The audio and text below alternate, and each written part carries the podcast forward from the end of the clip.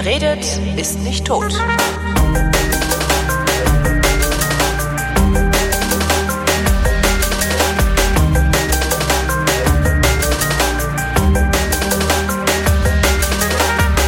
Andrea Diener reist durch die Weltgeschichte und schreibt über ihre Reisen in der Frankfurter Allgemeinen Zeitung und ist darüber hinaus so freundlich, mir von ihren Reisen zu erzählen und damit euch auch. Hallo Andrea. Hallo Holgi. In Wien warst du, habe ich mir sagen lassen. Genau, genau. Ähm, das war das war eine Einladung von der Wiener Tourismusbehörde. Aha. Und ähm, die haben eingeladen zu einem Ball. Hm. Und ich war noch nie auf einem Ball und ich mag aber Wien total du warst gerne. noch nie auf einem Ball? Naja, so richtig, weißt du, so, so ein richtiger Ball. Also, dass ich noch nie auf einem Ball war, ist völlig normal, aber ich hätte jetzt, also aus meinem Freundeskreis bist du die Letzte, von der ich erwartet hätte, dass sie noch nie auf einem Ball war. Ja, wie denn? Ich, ich kann ja nicht mal richtig tanzen. Ja, aber du siehst so aus, als würdest du ständig auf Bälle gehen. nee, ich war noch nie auf dem Ball. So. Also nicht so, nee, ich ja. habe sogar meinen eigenen Abschlussball geschwänzt in der Tanzschule. cool. Was für ein hm. Ball war denn das? Hof, du warst beim Opernball. Hm? Ja, das war in der Hofburg, also so richtig, richtig edel. Mhm. Und das war der Ball der Wiener Kaffeesieder. Also, das sind die Kaffeehausbesitzer in Wien. Ähm, ist das, das ist aber, ist das vergleichbar mit dem Opernball?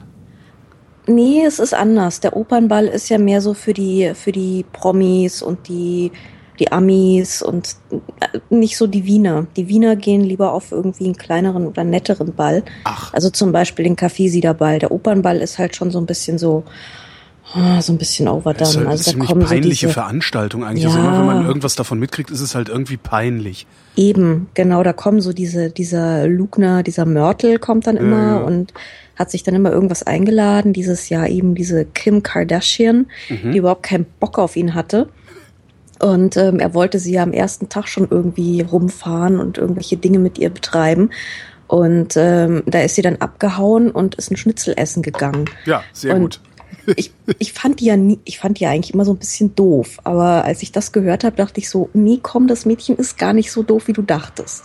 Also wenn ich irgendwie eine Einladung von Mörtel hätte, ich würde auch die Kohle nehmen und äh, Schnitzel essen gehen. Ich glaube, ja. ich würde es genauso machen. Ja, vor allen Dingen in Wien. Vor allem in Wien, genau. Schnitzel ist ja super.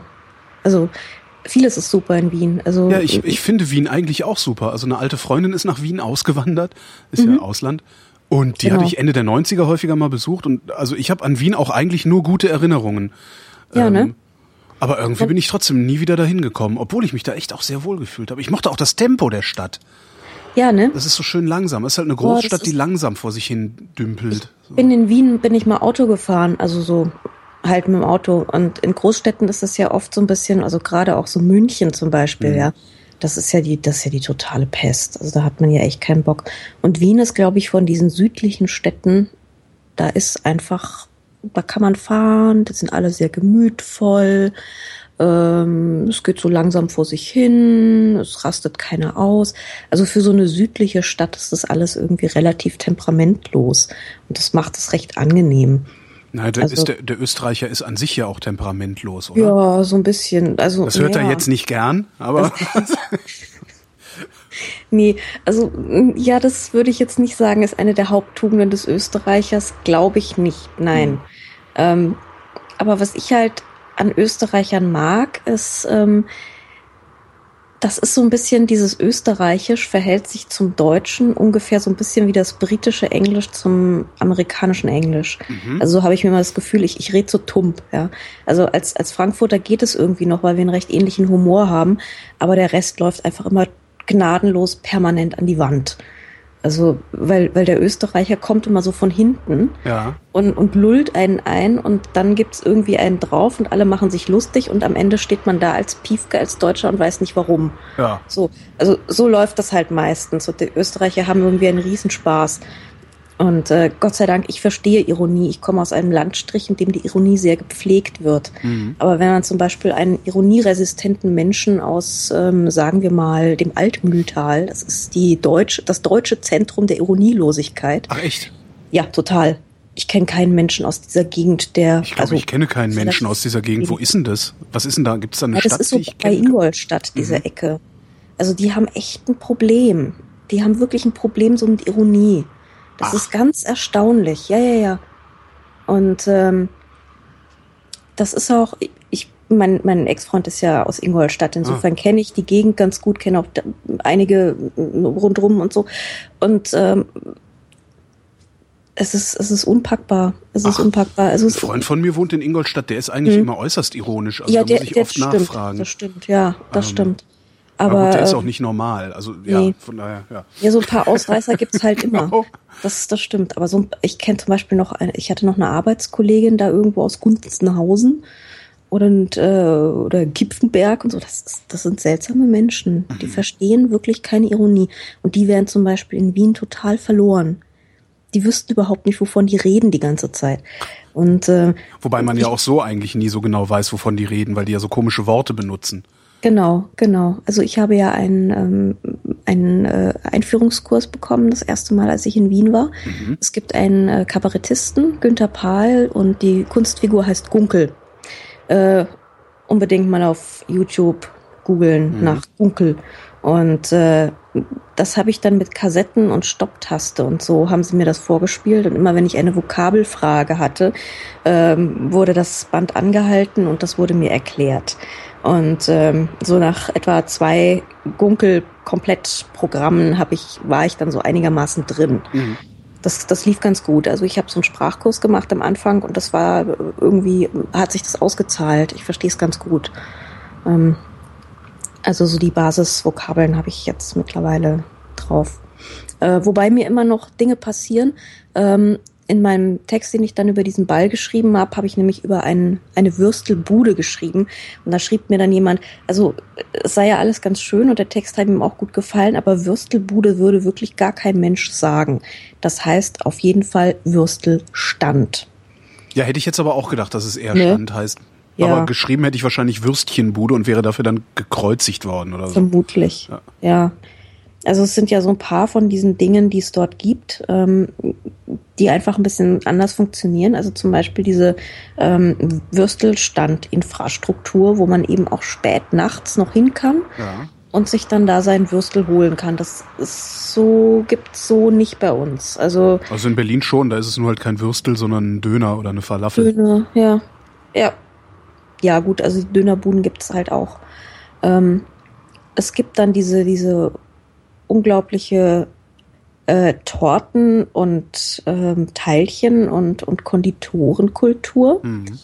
Also ich war ja das erste Mal in Wien im Hotel überhaupt. Das hat mich ja irgendwie völlig befremdet. Und ähm, ich bin dann am ersten Tag, da war es total warm und ich bin rausgefallen und äh, gleich, also es war gleich bei der Votivkirche ums Eck und da war so, ein, ähm, so eine Straßenbahnhaltestelle Schottentor, so relativ zentrale Straßenbahnhaltestelle. Und äh, da äh, gab es eben auch so einen Würstelstand und ich habe mir erstmal einen Würstinger geholt. Also meine, meine Käskreiner, die ich dann immer erstmal brauche. Mhm. Die eitrige? Wissen, wo ich bin. Die eitrige, genau, der Eiterfinger. Und das ist ja auch wirklich schön, wenn dann so dieser weiße Käse rausquillt. Also ich mag das ja auch, dieses sehr direkte. Ja. ja. Und ähm, dann gab es dort eben auch so einen ganz normalen Kiosk und an dieser Kiosk hatte irgendwie, ich weiß nicht, 50 verschiedene Arten von Torte. Wow. Und das ist halt schon nicht so normal. Ja. Am also, Kiosk? Am Ki ja, an so einem, genau, Straßenbahnhaltestellen-Kiosk. Und ähm, was ich dann noch tat, war mir nicht nur eine eitrige zu kaufen, sondern auch eine Schaumrolle. Ähm, das, das, ist das perverseste der Welt. Das ist wirklich unglaublich. Also eine Schaumrolle. Ähm, ich muss immer aufpassen bei diesem Wort. Ist das eine Süßspeise oder ist das ja. was? Ja, okay. Meine Freundin in Wien sagt nämlich immer Raumscholle dazu. Deswegen muss ich jedes Mal, wenn ich dieses Wort sage, aufpassen. Also Dass du nicht das falsche Wort sagst. Ich kenne das. Richtig, mhm. genau. Also die Schaumrolle oder auch Raumscholle ähm, ist so eine. Terfenschiefe, ne? ja, genau. Ähm, kennst du diese Schweinsöhrchen? Ja. Dieser Teig, Sehr dieser geil. Brandteig, genau. Und der oh. rund, ja. rund gewickelt, mhm. Äh, auch oben mit Schokolade drauf mhm. und innen drin gefüllt mit im Prinzip Negerkussmasse, äh, nee, wie sagt man, Schaumkussmasse. Schaumkussmasse. Also dieser, dieser weißen. Das ist, also das ist aber wirklich Das ist unfassbar. Das und ich habe ist mir ein eine. Overkill, ne? Also wie Oh, groß ich- sind die dann? Sind die oh. auch so groß wie diese Schweineohren beim Bäcker? Ich, ich, hab, ich habe mir eine Riesenschaumrolle gekauft, weil ich es wirklich überhaupt nicht ausgehalten habe. Und ähm, an diesem Ding habe ich, glaube ich, drei Tage gegessen. Ich wette, das hatte so um die 5000 Kalorien. Ich weiß es nicht genau. Ähm, aber beim, beim Ball bei, gab es eine Tombola und dort hat jemand eine wirklich Riesenschaumrolle. Also die war so, so groß wie ein, also da hielt sie im Arm wie ein Säugling. ja. Ich glaube, da kann man irgendwie, also von Kalorien her kann man da, glaube ich, drei indische Großfamilien ein Jahr lang ernähren. Also es ist unglaublich, dieses Zeug. Es ist, äh, ja, es ist, ich ich bin ganz froh, dass es. Hm. ich bin ganz froh, dass es das hier nicht gibt. Ehrlich gesagt. Ach na ja, man muss es sicher nicht jeden Tag, ka- obwohl macht man dann ja auch. Ist halt auch egal. Ich bin, ich bin in Wien äh, in zwei, äh, es gab zwei Bars, in denen ich in Wien war und in beiden bin ich ganz fürchterlich abgestürzt, aber die haben mir beide auch, als ich nüchtern war, gut gefallen. Die eine hieß Dinos und Mhm. die andere hieß, glaube ich, First Floor. Gibt's die noch? Weißt du das? Äh, ich kenne mich in Bars gar nicht so Ah, gut okay. aus. Nee. Das weiß ich gar nicht. Ach schade. An mehr Mhm. erinnere ich mich auch gar nicht so. Doch, ich erinnere mich daran, dass ich in Wien mal in einem China-Restaurant essen war. Hm. Äh, und da gab's halt so Ente kross, Ente süß-sauer und sowas. Und Ente trocken. Das fand ich schön. Also auf der Karte Ente trocken. Äh, oh, ja, bitte äh, einmal das Fiese. ja, sollte wahrscheinlich so heißen, ohne alles oder so. Wahrscheinlich. Mit nix. Trockene Ente. Trockene Ente. Dörrente. Genau. Nee, sonst, ich fand da auch alle Menschen, die waren alle so höflich. Also sie waren nicht unbedingt freundlich, Nee. aber höflich waren die. Das fand ich irgendwie, die, die sagen immer Bitte und Danke und so. Ja, das ist so ein bisschen dieses, ähm, da musst du dann aufpassen, dass sie dir nicht irgendwie doch mal so in den Rücken fallen bei Gelegenheit oder oder beziehungsweise ja, ja, das ist ja mit den ganzen höflichen Menschen so. Das ist ja, das geht ja immer nicht so richtig durch. Also das ist sowas, das das imprägniert einen so, aber ähm, man weiß halt immer nicht so genau, ob es wirklich so gemeint ist. Ach so. Das ist immer so, oder? Ich überlege gerade, ich bin eigentlich immer höflich. Ja, du bist ja, Also zumindest bemühe ich mich. ja. Ja. Ja, nein, also so diese, diese sehr höflichen Menschenschläge, so, da muss man das ja, hm. Und ähm, dann gibt's ja so die Grandler und wenn man die dann mal so das Herz erobert hat, Ja, oder das stimmt. Ist das, Vielleicht ist das auch nur so ein Klischee, ich weiß es gar nicht. Also ich habe nicht das, ich, ich kenne nicht so viele wirklich ausgesucht höfliche Menschen. Also, hm. Bleiben wir beim Klischee. Ist, ist Ausland, da können Ist wir einfacher, Klischees mal. Ja, ja, genau, ist viel genau, einfacher. ja, ja. Immer doof. Als drauf, ja. Naja, ich meine, Wiener sind ja auch wirklich so, gut, Wien geht noch, aber so Österreich ist ja jetzt mal so politisch auch nicht wirklich zurechnungsfähig. Ähm, äh, ja. Ja, kann, kann man, glaube ich, so stehen lassen. Ja. ja, Also es ist schon schräg. Das, es hat alles immer so seine Vor- und Nachteile und seine Doppelbödigkeiten. Hm. Aber gut, Ball. Der Ball, Ich genau. wollte ja eigentlich vom, genau, also Wien war ja schon mal super, Wien kannte ich ja und so. Obwohl, man muss dazu sagen, das Wien, was sie mir da verkauft haben, das kannte ich so nicht, weil ich diese ganzen Touri-Sachen nie gemacht habe. So gar nichts. Auch nicht so Prater. Nee, Hm. nicht so richtig. Also ich kenne immer nur so ganz komische Sachen. Also so, ich war zum Beispiel auf dem Zentralfriedhof oder so. Da kann ich dir einiges drüber. Aber ähm, so diese ganzen wirklich, gut, in Schönbrunn war ich auch. Aber äh, ich bin zum Beispiel noch nie Fiaker gefahren. Was ja, ja, gut, eigentlich das macht so man ja dieses auch nicht. Touristenvergnügen Nein, ja, par excellence Das ist halt ja. genauso bescheuert wie in Venedig Gondel fahren, oder? Genau, das genau. Kann man halt bringen, aber eigentlich auch nicht. Eigentlich also wenn man zu den coolen Touristen gehören will, dann nicht. ne? Aha, nee. Und wir sind dann halt irgendwie total aufgemotzt, sind wir da, also ich muss ja von vorne anfangen. Also Ja. die haben ja dann dieses Programm zusammengestellt und das fing ja dann schon an mit, ähm, Kind braucht erstmal ein Kleid, ne? Weil ich hatte ja kein Kleid und dann sind wir zu Brautmoden Flossmann, was ja, äh, ja, also Mhm. war so im ersten Stock irgendwo im Hinterhof und das war dann tatsächlich dann so ein, ein ähm, riesen Brautmoden, ein labyrinthisches Dingens äh, auf, was also von oben bis unten mit Abendkleidern behängt war. Und, Ach so, ich dachte, ähm, du hättest ein Brautkleid angezogen. Nee, nee. Also die haben Brautmoden und aber auch Abendmoden. Okay. Und ähm, da wurden, also es, weil die Garderoben, es gibt nämlich wirklich so, du kannst da nicht mit irgendwas hingehen, sondern die Herren müssen im Smack, äh, im, im, im Smack oder im Froking, ja. Genau. Äh, genau. Im Frack oder im Smoking. Und äh, die Damen müssen im bodenlangen Abendkleid kommen. Da steht dann auch, wenn man reingeht, extra ein Schildchen. Das ist der Garderobenhinweis, so muss man in Wien auf einen Ball gehen. Und mhm. das geht's nicht. Und da hat man üblicherweise auch sein Ballkleid oder man leiht sich das oder so. Und ähm, ich hatte natürlich keins, weil ich besitze kein bodenlanges Abendkleid. Also nicht wirklich. Nee, sowas hat man ja auch nicht unbedingt. Äh, nee, ja. eben. Und ähm, das mussten wir dann ernst erstmal leihen. Und äh, dann am Nachmittag kam dann irgendwie das Styling-Team und hat uns überfallen und hat uns dann erstmal die, die Locken gedreht. Hm. Und äh, da wurden wir also entsprechend hinge, hingedingenst. Hingerichtet, so. wie hingerichtet. Edmund Stoiber das ja mal so genannt genau, hat. Genau, die, die richtet eine, eine Rose, Rose hin. hin. Genau. Oder auch zwei, genau. Ähm, wir wurden dann hingerichtet und ähm, dann haben sie uns irgendwie zum Balldinner verfrachtet, weil auf Bällen gibt es immer nicht so wirklich was zu essen, also eigentlich eher gar nichts. Und ähm, deswegen muss man vorher was essen. Und das ist ganz wichtig. Mhm. So, und vom Balldinner, ähm, wir waren da übrigens auch nicht die einzigen, das war ein relativ gutes Hotel dort. Und äh, das, da gab es einige Tische, wo man sah, da saßen Leute in Ballgarderobe und haben ihr Balldinner gehabt. Und ähm, von da hat man uns dann in diese Fiaker verfrachtet. Also bist du doch äh, Fiaker. Ich bin dann, dann eben das erste Mal in meinem Leben Fiaker gefahren. Und wie ist Und, es? Ja, toll. Echt? Ja, es ist halt eine Kutsche. Ja. Es ist halt eine ganz normale Kutsche. Ich bin schon öfter in meinem Leben Kutsche gefahren. Ähm, aber halt noch nie so richtig aufgemotzt und aufgetüdelt bis zum geht nicht mehr. Und die ganzen Touristen standen dann natürlich da und fanden es super, ja, weil irgendwie so eine Kutsche mit aufgemotztem Volk nach der nächsten fuhr dann irgendwie so Richtung Hofburg. Mhm. Und ähm, das muss irgendwie für die für die Leute da ein, ein Mörderanblick gewesen sein. Ja, also so ein Ball, ne? Es gibt in Wien irgendwie so vier bis 500 Bälle im Jahr. Aha. Also das sind echt viele. Es sind natürlich nur so ein paar richtig große. Vier bis aber 500. Das ist echt viel, ne? Jeden ja. Tag so zwei, drei. Das, äh, ja. Aber also, auch nicht alle in der Hofburg, oder ist sie auch ständig nee, in, in Betrieb? Also nicht ständig. Also zum Beispiel, aber es gibt so jeden Tag so einen größeren Mhm. Und äh, ja, ich meine, wer sich's leisten kann, geht auch in die Hofburg, klar. Aber es gibt natürlich noch andere Dinge und äh, andere Gelegenheiten, die man sich mieten kann.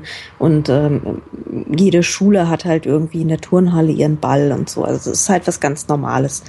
Und ähm, das Lustige ist, ich habe mich dann so erinnert, das war eigentlich bei uns auch mal eine Zeit lang so. Dass es ähm, so viele Bälle gab? Es gab früher echt mehr Bälle als heute. Ähm, also zum Beispiel ich war ja, ich habe eine Zeit lang für so eine kleine Lokalzeitung gearbeitet hier mhm. in der mhm. Nähe und da hat noch einer dieser Vereinsbälle hat dann noch überlebt. Da gab es immer noch den Keglerball vom Kegel- und Bowling Club und der war dann einmal im Jahr. Das war dann so das gesellschaftlich große Ereignis in dieser kleinen Stadt. Und ähm, da hat man sich dann noch aufgemotzt und ist da hingegangen und dann gab's also Walzer und Kram. Ne? So. Mhm. Und ähm, wenn du das wenn man so ältere Filme oder, oder Serien, zum Beispiel, ich denke jetzt gerade an die Familie Hesselbach, ja. auch da gibt es viele Bälle, die eben von der Stadt oder vom Verein oder sowas ausgerichtet wurden. Also es muss so in den 60er Jahren etwa auch bei uns gang und gäbe gewesen sein, dass man Bälle veranstaltet. Mhm. Das ist aber komplett eingeschlafen im Gegensatz zu Wien aus seltsamen Gründen. Ich weiß es nicht. Ich glaube, wir sind einfach ein bisschen informeller drauf. Hm. Ja, ja, ich, ja, Wien hat auch irgendwie eine, weiß ich nicht, oder ganz Österreich. Ich habe in ganz Österreich eigentlich immer das Gefühl, als wäre das eine etwas traditionsreichere und auch traditionsbewusstere äh, Veranstaltung ja, ne? da. Ja.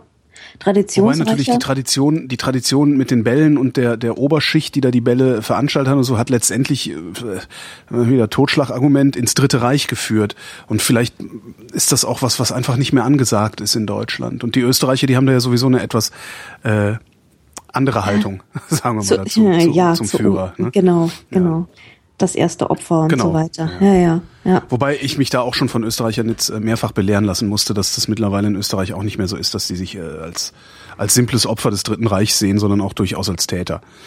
Ja, ja, ja. Nee, also Aber kommt verarschen kann man die an. immer noch super damit. Ja, es kommt drauf an, mit wem man redet, Gott sei Dank.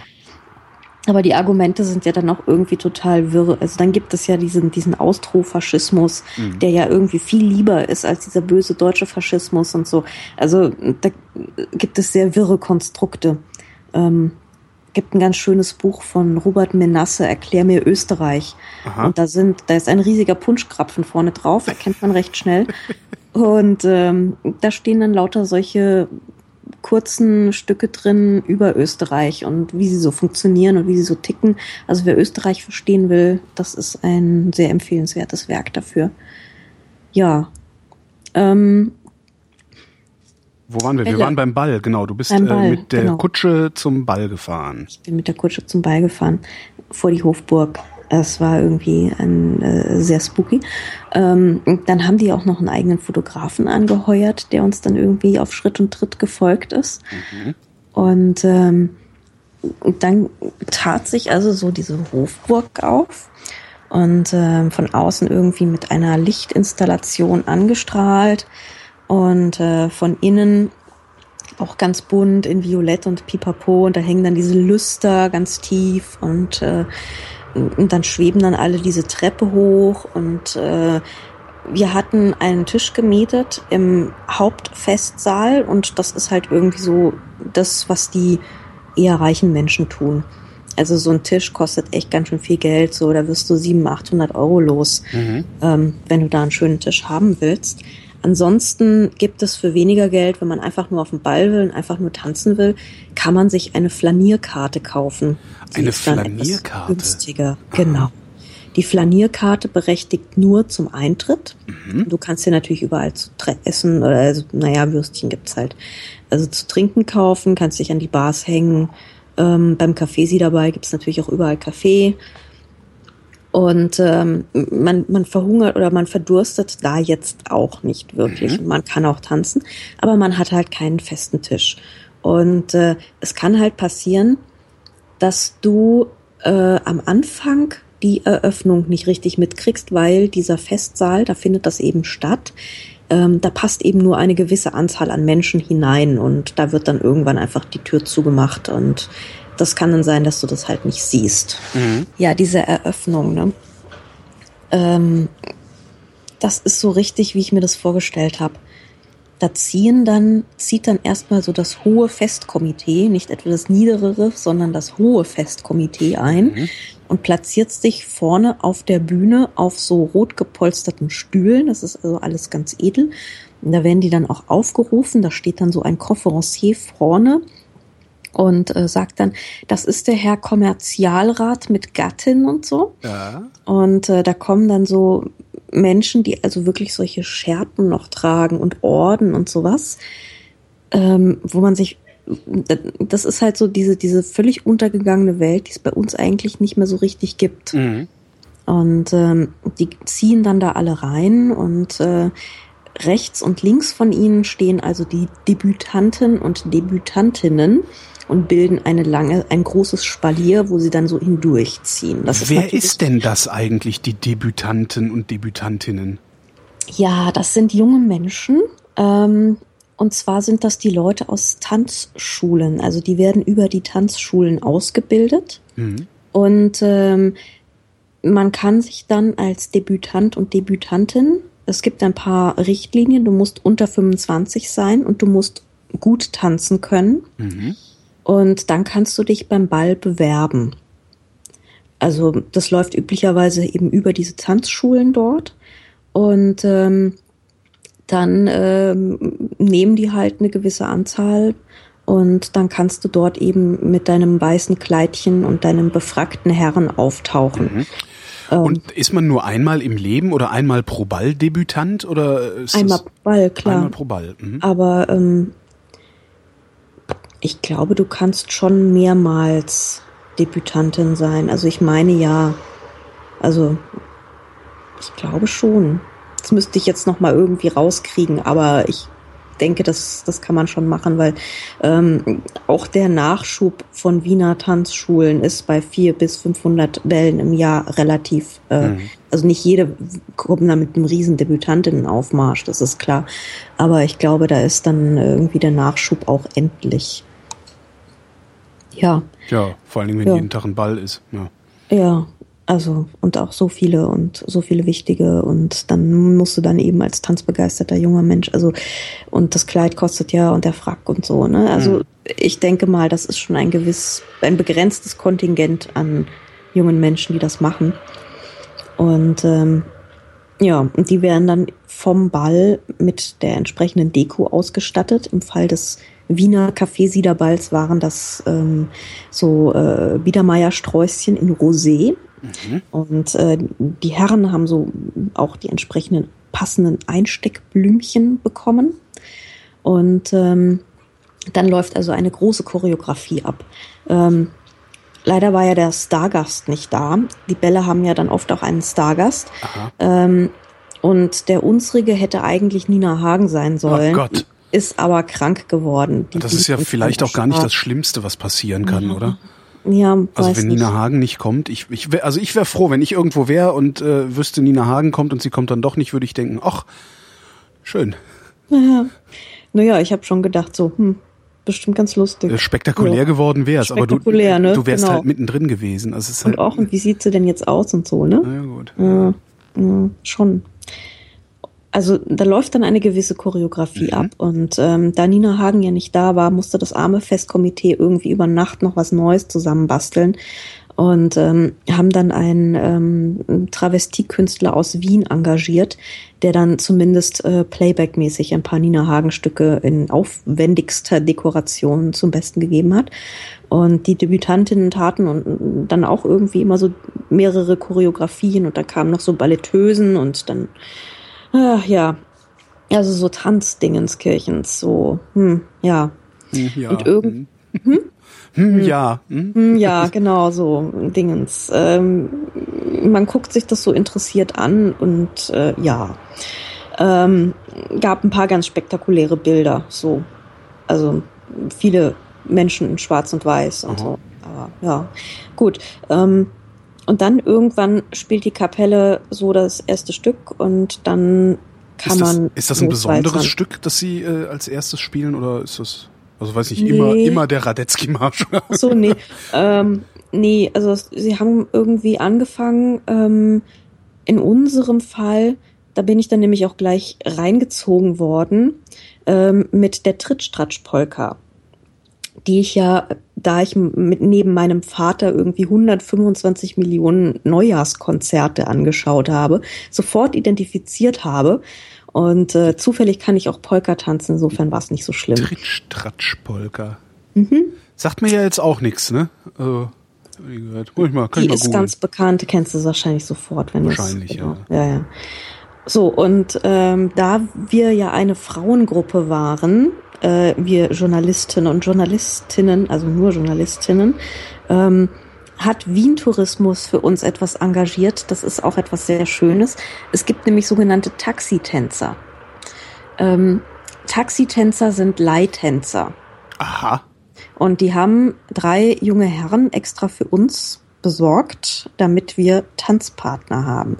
Es gab auch von diesem Ball offizielle Taxitänzer, die standen an einer, vor dem, direkt vor dem großen Festsaal, an einer Taxitänzerstation. Da konnte man dann als herrenlose Dame vorbeigehen und sich einen Herren ausleihen. Das sind dann meistens äh, jüngere Tanzlehrer oder unsere waren jetzt Showtänzer, ganz unterschiedlich. Und ähm, die sind eben tanzbegeistert und können das auch sehr gut. Und äh, die kann man sich dann mal schnappen und darf dann eine Runde mit ihnen drehen. Super. Super, ne? So, super. Ist wie auf dem Schiff, da gibt's ja auch diese Eintänzer. Genau. Das ist so eine legendäre äh, Traumschiff-Folge, wo äh, Harald Schmidt einen Eintänzer gespielt hat. Das war, Ach, die kenne ich gar nicht. Cool. war sehr schön. Also damals, ich weiß nicht, ob es jetzt immer noch cool ist. Äh, kann sein. Mal, Ja. mal, mal suchen, vielleicht finden wir es ja irgendwann irgendwo. Genau. Also so, das sind eben solche Eintänzer, genau. Und die heißen eben in Wien Taxitänzer. Mhm. Nett. Und äh, nett. nett. ne? Irgendwie ein netter Name, finde ich auch. Ja, mit denen kann man dann da so herumtanzen, was ich dann auch tat. Und ähm, dann wusste ich, ich habe noch ein bisschen Zeit. Also so Bälle fangen meistens auch nicht so früh an. Also da ist es, bis man dann irgendwie so losgelegt hat, ist es auch schon wieder zehn. Und ähm, dann weiß man genau, man hat noch ungefähr so zwei Stunden Zeit bis zur Mitternachtsquadrille. Und ähm, ich kann mich noch an die Zeit bei meiner Tanzstunde, da sagte man Quadrille, aber nein, der, der, der Österreicher spricht das Quadrille aus. Das finde ich ganz schön eigentlich. Ja. Das würde, mhm. also ich würde es eher vom Berliner erwarten, dass der die, die Quadrille Quadrille nennt oder so. genau. so ein, ja, sehr schön. Und das hatte man Gott sei Dank mit uns geübt. Also wir wurden dann auch noch in eine Tanzstunde geschickt, um die äh, Quadrille zu üben. Die Quadrille. Ja. Quadrille. Jawohl. Wir sind in Wien, genau. Und das sagt auch jeder Quadrille.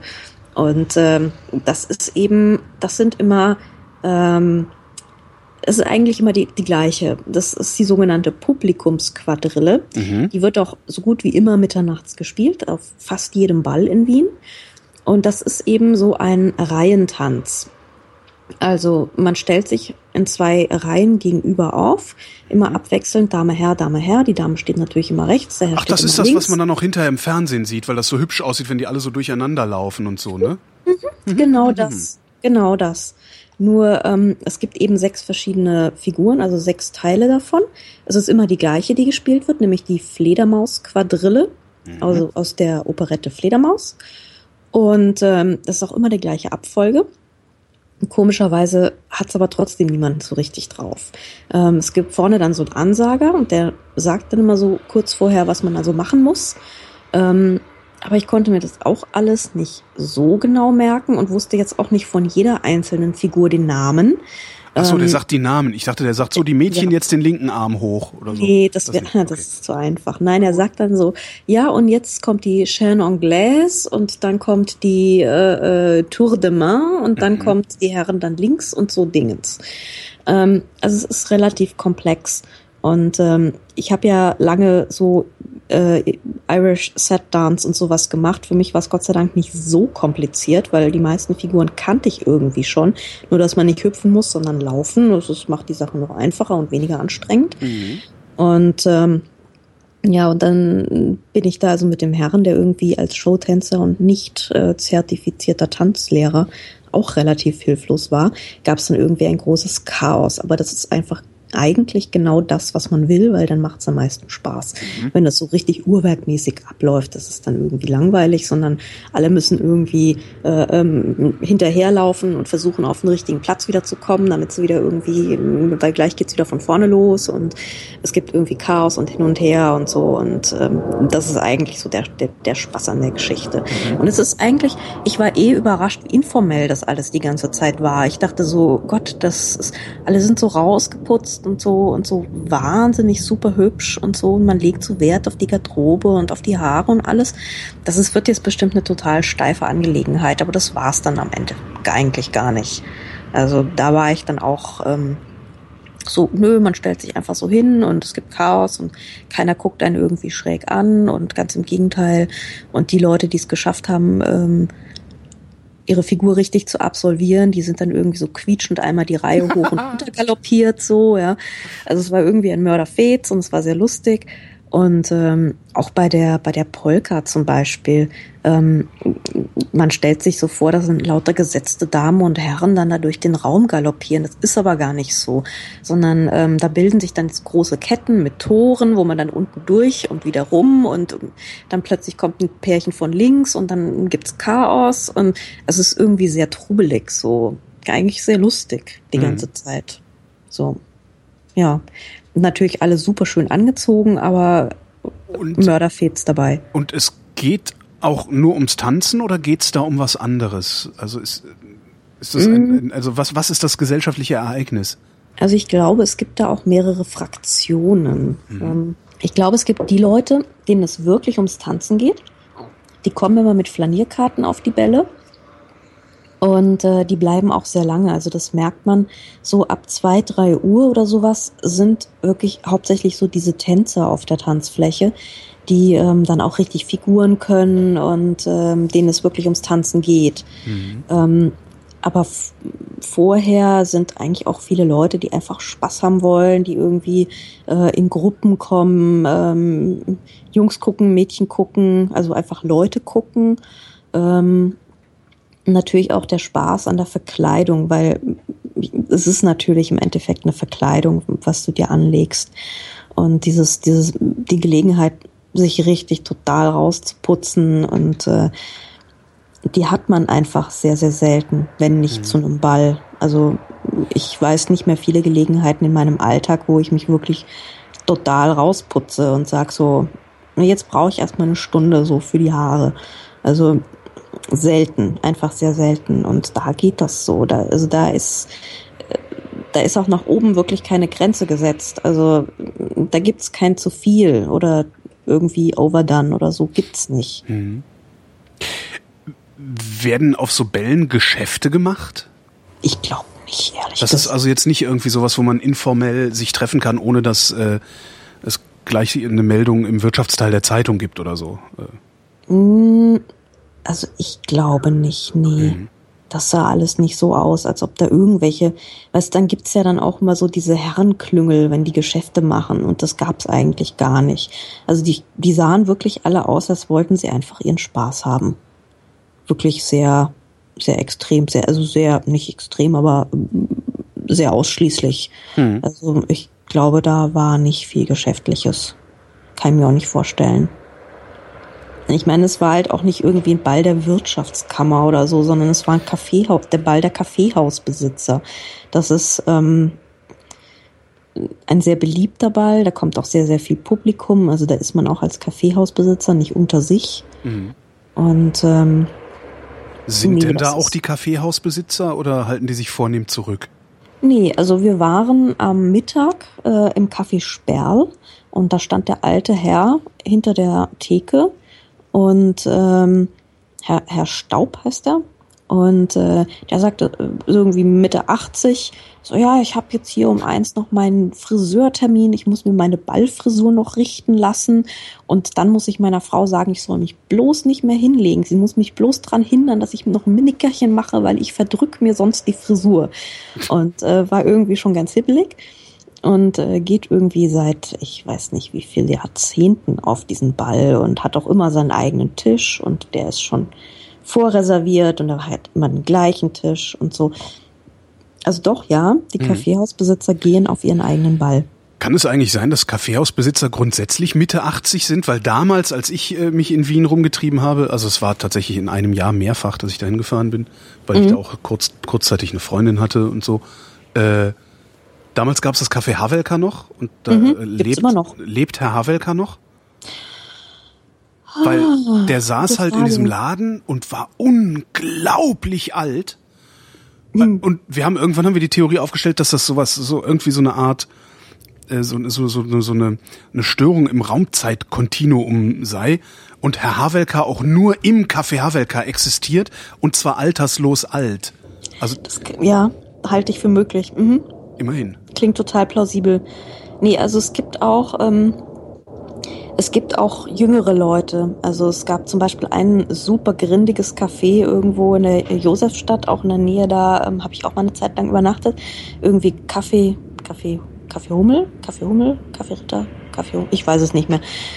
Und ähm, das wollte ich irgendwie mal googeln, mal gucken, was daraus geworden ist. Und ich habe gesehen, die haben das, da kam irgendwie eine jüngere Dame und hat das äh, komplett entstaubt. Mhm. Also das passiert schon auch. Also ich gehe mal davon aus, dass man diese richtigen Kaffeehaus-Legenden, dass die nicht entstaubt werden. Also niemand wird wahrscheinlich irgendwann mal am Kaffeemuseum irgendetwas tun, weil die Einrichtung ist halt einfach von Adolf los und da wird nichts dran entstaubt. Ne? Aber ähm, und Havelka sieht das immer noch so aus? Also Havelka sieht immer noch. Es wird auch immer so aussehen. Cool. Also da wird sich kann mir nicht vorstellen, dass da irgendjemand mal was ändert. Also bei den meisten eigentlich nicht. Und ähm, es ist auch sehr oft so, dass man dann versucht, wirklich die gleichen Sitzbezüge wieder zu bekommen. Und äh, also da wird dann vielleicht mal neu überzogen, aber sehr viel passiert da eigentlich nicht mehr. Mhm. Ähm, ich mag ja total gerne auch den Bräuner Hof, muss ich sagen. Das ist das äh, Lieblingscafé von äh, Thomas Bernhard gewesen. Der saß da immer. Da hat er seine Todeslyrik. Genau.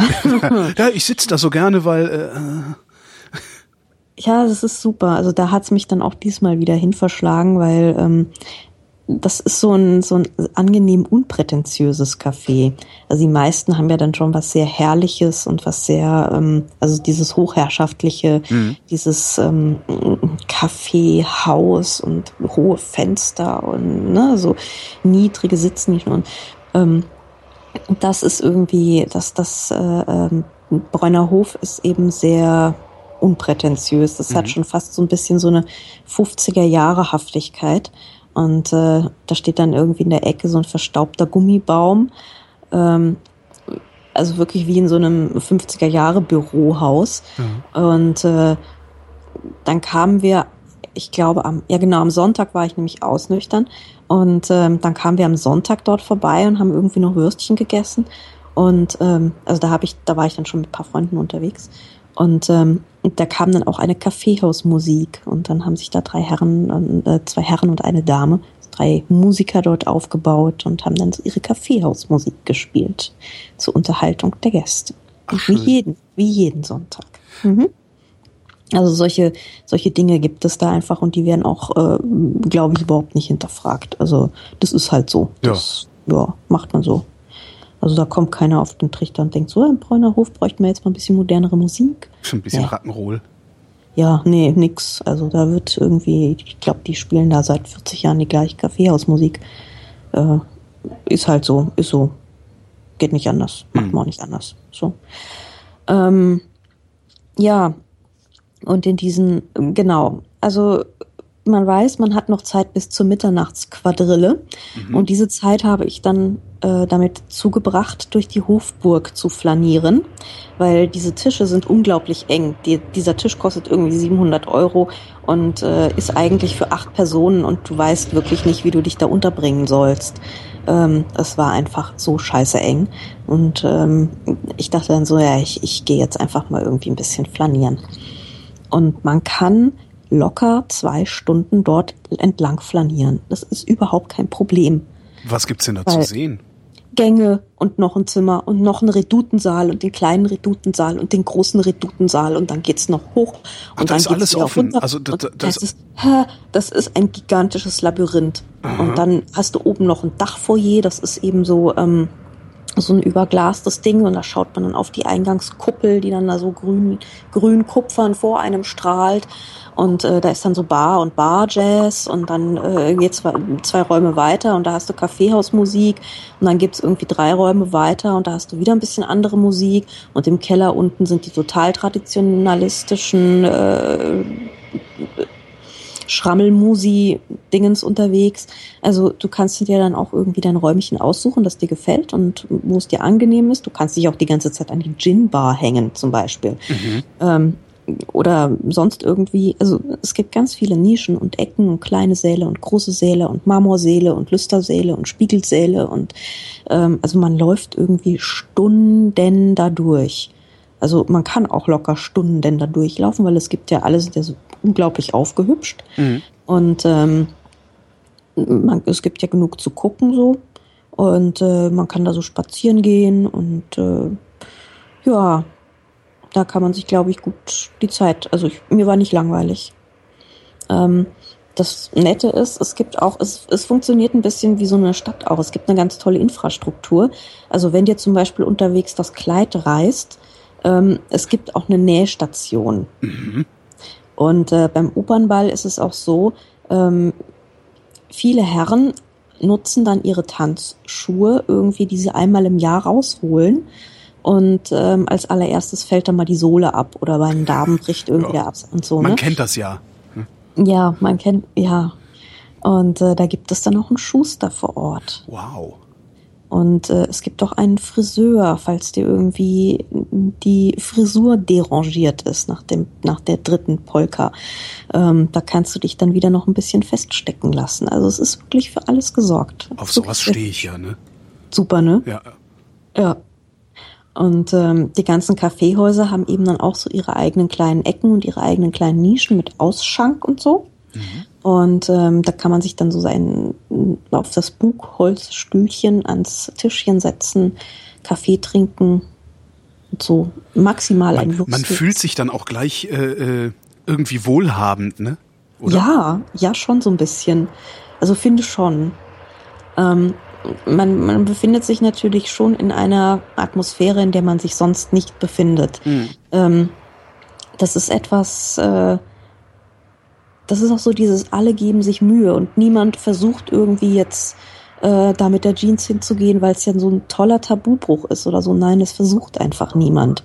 Das macht man nicht. Es gibt mhm. so diesen Konsens, dass jeder sich so viel Mühe gibt, wie er kann und sich so hübsch macht, wie es irgendwie gerade geht. Mhm. Und ähm, ja, das ist ähm, versucht auch keiner irgendwie zu unterlaufen. Wozu auch? Ich wollte gerade sagen, wozu auch? Obwohl, ja, weiß ich nicht, ob das in Berlin ja. nicht dann tatsächlich passieren würde, dass jemand hingehen würde. Ich glaube schon. Ich habe das alles nicht nötig. Ich mache jetzt hier mal sowas Ähnliches wie Revolution. Ja, doch, ich mhm. traue es den Berlinern zu. Ja, ich traue es den Deutschen zu. Ja, ja, ich auch eigentlich. Mhm. Mhm. Also ähm, als ich so die allerersten Male hier in Frankfurt in der Oper war, irgendwie so äh, frühe 80er oder so von meinen Eltern mitgeschleift halt, ähm, da waren auch alle immer so super opernmäßig aufgetüdelt. Und ähm, dann standen dann immer so zwei, drei verlorene Pärchen, die dann irgendwie so eine Jeansjacke anhatten oder, oder irgendwie so ähm, eine Jeans oder irgendwie komische Lederdinge oder so. Mhm. Also die waren dann auch immer so sehr fehlplatziert und da fing das dann gerade so ein bisschen an. So alle mit ihren bodenlangen Röcken, das war total normal in der Oper. Und ähm, dann kamen so die ersten jungen Pärchen, die das Ganze gebrochen haben. Und damals ist die noch total aufgefallen. So in dieser ja. Zeit, so um 1980, 82 oder so. Und ähm, inzwischen kannst du ja eigentlich in die Opern gehen, wie du Bock hast. Ja. Also da guckt ja keiner mehr. Aber irgendwann gab es diesen Bruch und dann, ähm, ja, war das auch, wurde es zunehmend normal. Und in Wien gab es diesen Bruch halt nie. Also nie hat irgendjemand versucht, in der Jeansjacke auf den Ball zu gehen. Nie hat irgendjemand versucht, besonders originell auszusehen, vielleicht weil die wissen, dass originell Aussehen nicht automatisch originell macht. Ja, kann ja sein, dass nicht, vielleicht auch nicht unbedingt schöner macht, so. Ja. Also man will ja schon irgendwie nett aussehen. Wobei das dann auch wieder eine Geschmacksfrage ist, also da, äh, ja. Hm. Ja, ja, also es gibt schon schräge Kleider, klar. Also irgendwie ganz seltsame, rückenfreie Glitzerdinge. Aber es ist alles im Rahmen dessen, mhm. dass man sagen würde, das ist ein Abendkleid. Es ist vielleicht ein sehr schräges Abendkleid, aber es ist ein Abendkleid. Mhm. Und ähm, aus dieser Konvention wird auch nicht ausgebrochen.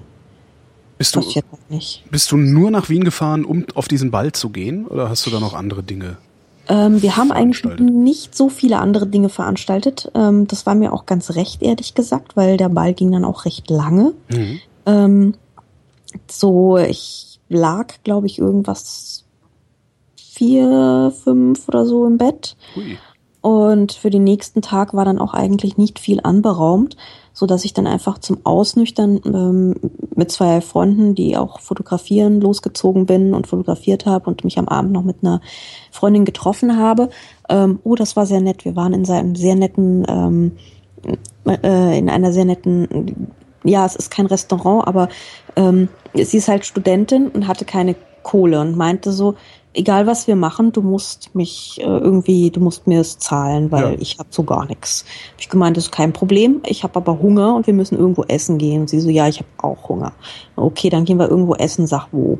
Ich zahle kein Ding.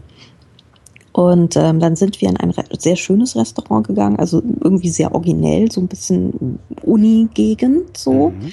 Und das heißt äh, der Wiener Devan und das ist so indisch.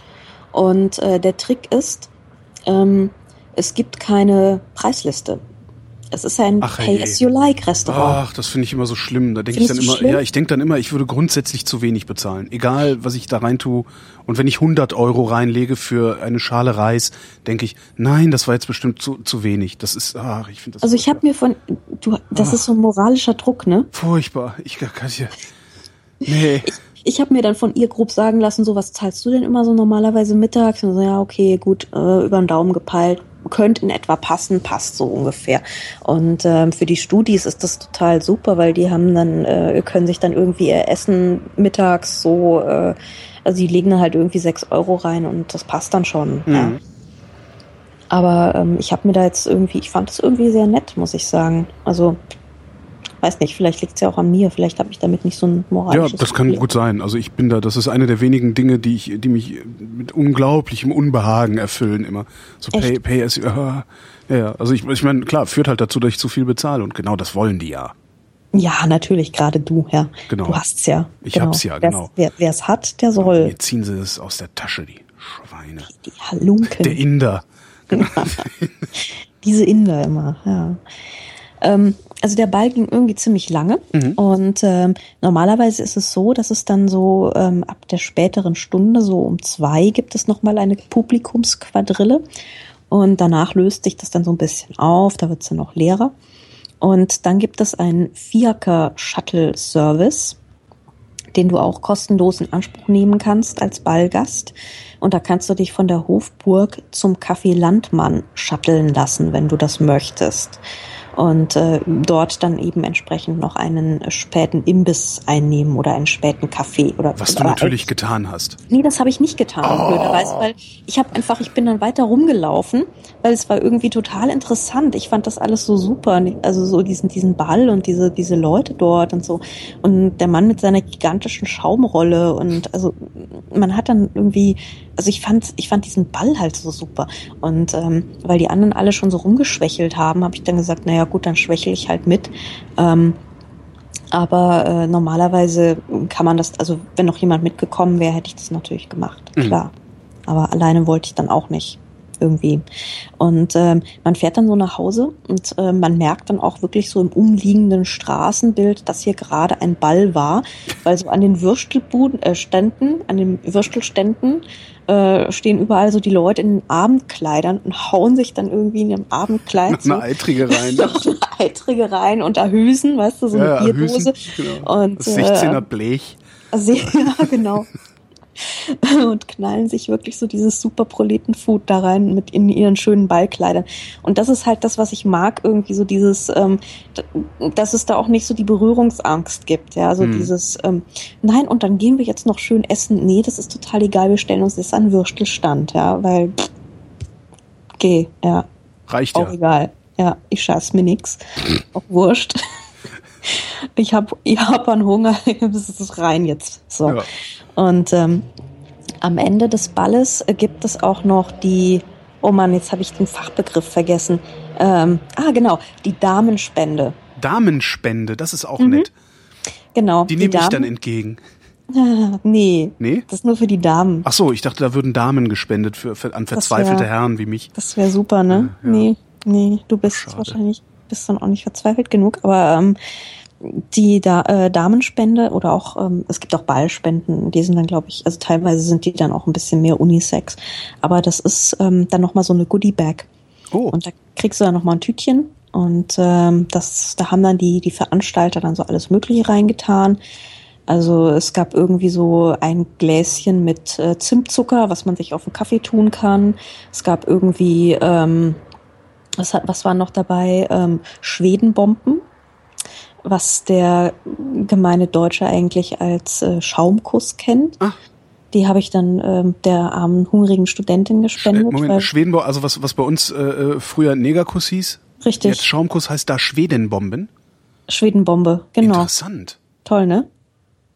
Ja, Warum heißt es bei uns nicht Schwedenbombe?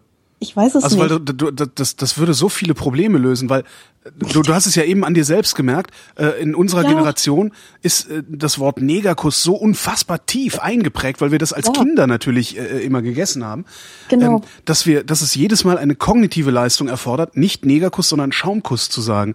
Und in, genau, jedes Mal dieses Stolpern oder so und in, dieses, in dieses dem Moment, in, genau, ja. aber in dem Moment, wo der Kuss nicht mehr in der in der Beschreibung dieser Speise drin ist, sondern es ganz anders heißt Schwedenbombe.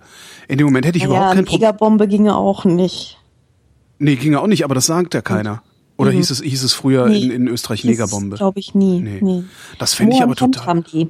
Bitte? Kennst du Moor im Hemd haben die. Moor im Hemd kenne ich nicht. Nee. Das ist auch so eine Nachspeise mit so einem, ähm, das ist so ein, so ein, so ein, ähm, wie so ein heißer, heißer Schokokuchen mit heißer Mm. Schokosoße. Auch schön. Mhm. Aber Schwedenbombe finde ich gut. Man sollte, für, ich fände es gut, wenn wir das hier in Deutschland auch Schwedenbombe nennen würden. Dann wäre nämlich endlich dieses Thema vom Tisch.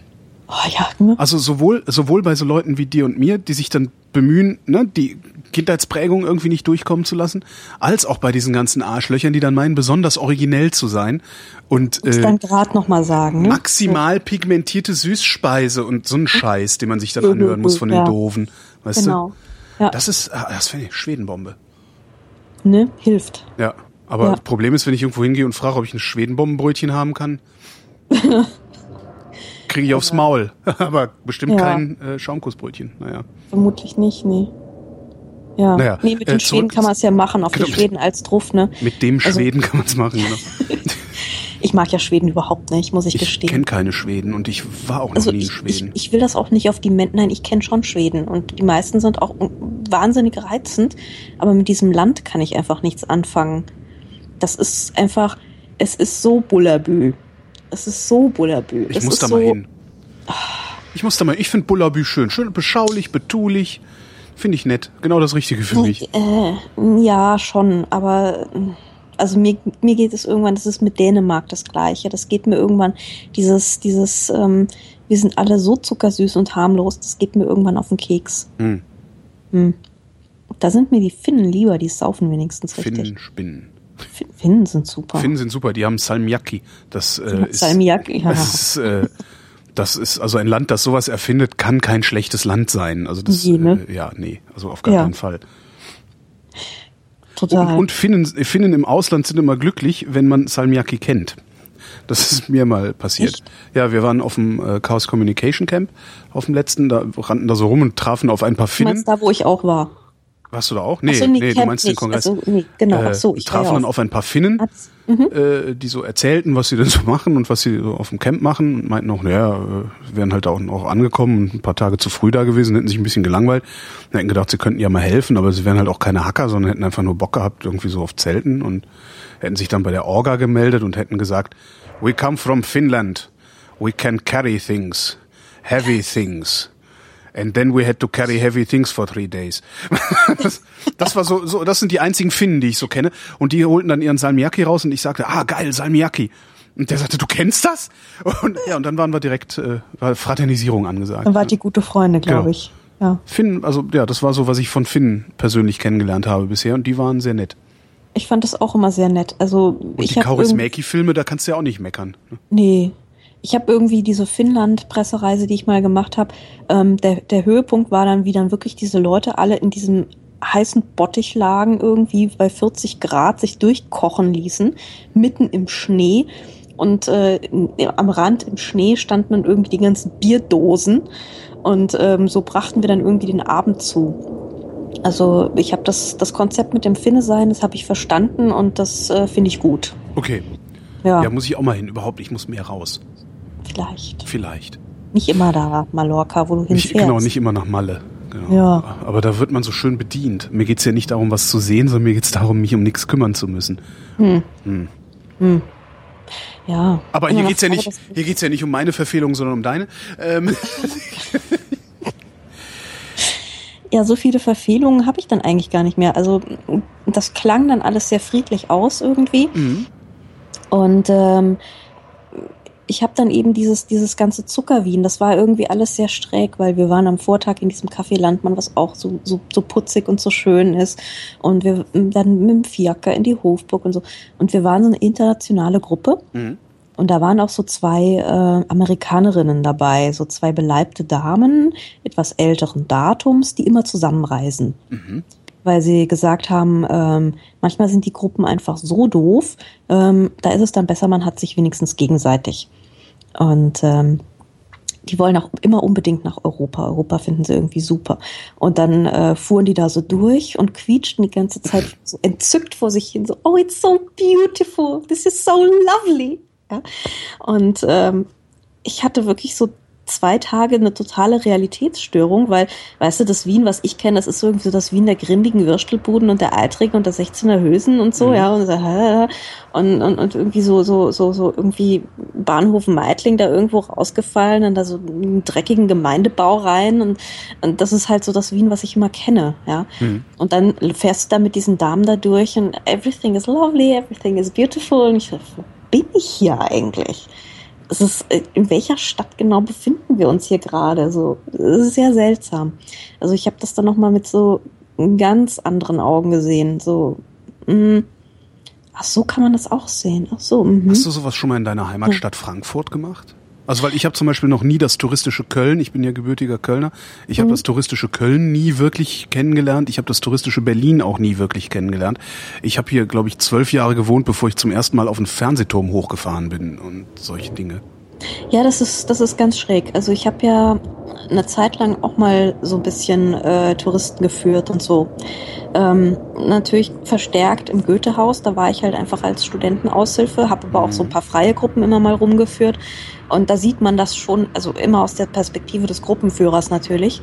Aber ähm, da siehst du eben auch so ein bisschen diesen fremden Blick auf die Stadt und ähm, versuchst denen dann eben einen möglichst guten Eindruck zu verschaffen. Aber es ist ganz schwierig, die eigene Stadt, in der ich ja jetzt nun wirklich seit 40 Jahren festhänge, ja. ja ähm, nochmal mit so einem anderen Blick zu sehen. Also das ist echt schwer. Zumal wenn sie auch, also Frankfurt ist ja klein, also Frankfurt ist ja wirklich ja. überschaubar, das kann man ja zu Fuß durchmessen. Ja, ja. Eben, ja, das ist nicht so groß. Also da nochmal so einen Touristenblick reinzukriegen, fände ich echt schwer. Hm. Aber ähm, in Wien war das halt wirklich so eine ganz, ganz seltsame Angelegenheit, wo ich auch dachte, so jetzt muss ich irgendwie nochmal ein paar Leute treffen, ähm, die nicht alles lovely und beautiful finden, weil sonst weiß ich nämlich nicht, wo ich bin hier gerade. So, äh, wo hat's mich denn jetzt gerade hin verschlagen und äh, warum sind alle so freundlich? Ich will wieder grantige Kellner.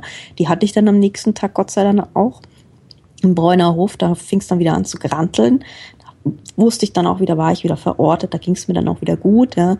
Weil wenn, wenn die alle zu höflich sind, das finde ich irgendwie erschreckend. So, so ein Kellner, weißt du, so ein Kaffeehauskellner, der ist ja ähm, so eine Institution für sich und hat auch ja. den entsprechenden Stolz und das muss, muss auch sein. Also der, der einzige, also der, den ich kennengelernt habe, hieß Herr Hagen. Mhm. Und war das arroganteste, was mir je in meinem Leben über den Weg gelaufen ist. Großartig, ne? War aber auch okay. Also ja, finde ich super. War der im Havelka? Der war im Havelka. Ich meine, er ja. hieß Herr Hagen, aber selbst da bin ich mir nicht mehr so sicher. In meinem, Kopf, in meinem Kopf gibt es jemanden, der Herr Hagen heißt und ein arroganter Kellner im Havelka war. 1999. Das kann gut sein. Also ich war dann auch im Havelka 1998 war das, egal. Und ähm, der war auch schon ganz schön fies. Ähm, weil ich wollte irgendwie telefonieren und äh, es war halt so vor Handyzeit und ich wollte eben dieses Münztelefon verwenden mhm. und es gab damals noch Schilling und so und oh Gott, Unwägbarkeiten. Und ähm, dann fragte ich irgendwie so, wie das jetzt mit diesen Schilling und dem Einwerfen und wie viel man da braucht und so. Und dann fing er irgendwie an, mir ganz grundsätzlich das Telefonieren zu erklären. Ja. Auf so eine sau herablassende Art und Weise. Und ich bin dann irgendwie total drauf eingestiegen. Und das fand er ja dann wieder super. Ja, ähm, wenn du dann total drauf einsteigst, ist es, ist es Ach so, du meinst, äh, Moment, wo muss ich, wie rum hält, verhält man den Hörer? Also so drauf einsteigen oder wie meinst du? Also, ähm, Moment, also er fing dann irgendwie zu erzählen an und ich meinte dann so, ja, ich glaube, bis hierhin habe ich das Prinzip jetzt verstanden.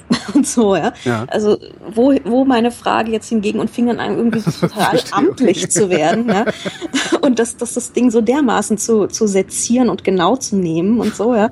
Weil er dann eben auch so umständlich war, dann kam ich ihm genauso umständlich und dann funktionierte das herrlich. Mhm. Also, man muss dann eben genauso kommen und dann der Check-in im Hotel, wo ich jetzt war, der hat irgendwie, ich glaube, eine Viertelstunde gedauert.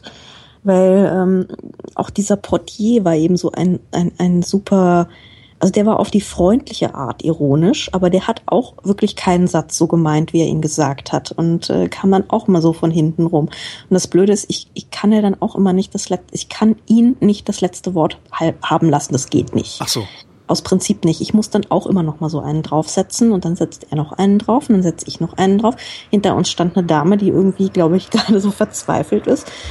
Also es dauert, es dauert manchmal wirklich ewig und man braucht entsetzlich viel Zeit, weil jeder will das letzte Wort haben, jeder will noch mal einen draufsetzen und du kannst die Leute dann aber auch nicht einfach so gehen lassen und dieses dieses Geschäftige, das Geschäftige haben die echt nicht drauf. Das ist halt, es ist halt keine Handelsstadt, das ist wirklich so eine Hofstadt, das mhm. merkt man einfach.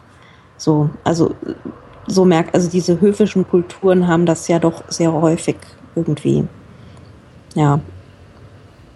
Ja. Andrea Diener ist nach Wien gereist. Ich danke dir. Ja, danke schön. Und euch danken wir mal wieder für die Aufmerksamkeit.